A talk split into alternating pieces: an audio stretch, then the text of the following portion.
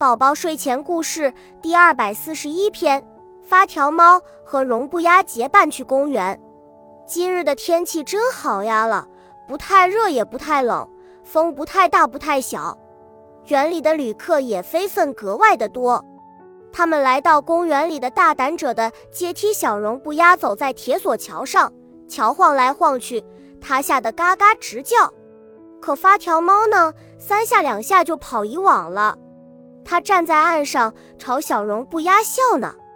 小发条猫正在写意的时辰，愕然，他发明有只小獾，正从风车上探出身子，和下面的小胖熊打号召。可他使的劲儿太了，一会儿从转得高高的车头里翻了出来，忽而发出一阵惊叫。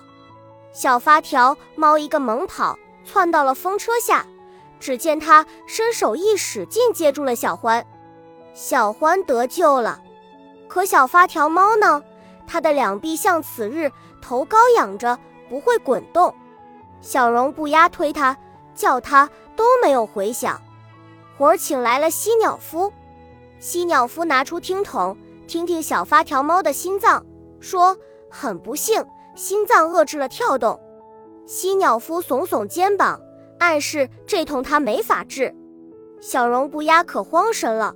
他哭了起来，说：“请无论怎样设法救救小发条猫啊！”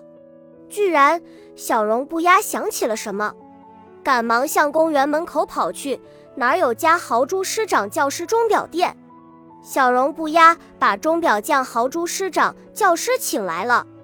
豪猪师长教师提着工具箱和一只旧闹钟来到公园里，他把小发条猫满身搜检了一下，说。没题目，这病能治。豪猪师长教师从旧闹钟上拆下发条，安在发条猫身上。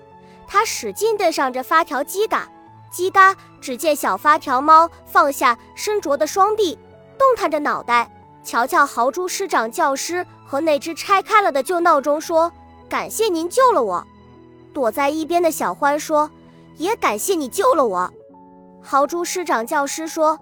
还得感谢你的好伴侣绒布鸭，是他请我来给你治病的。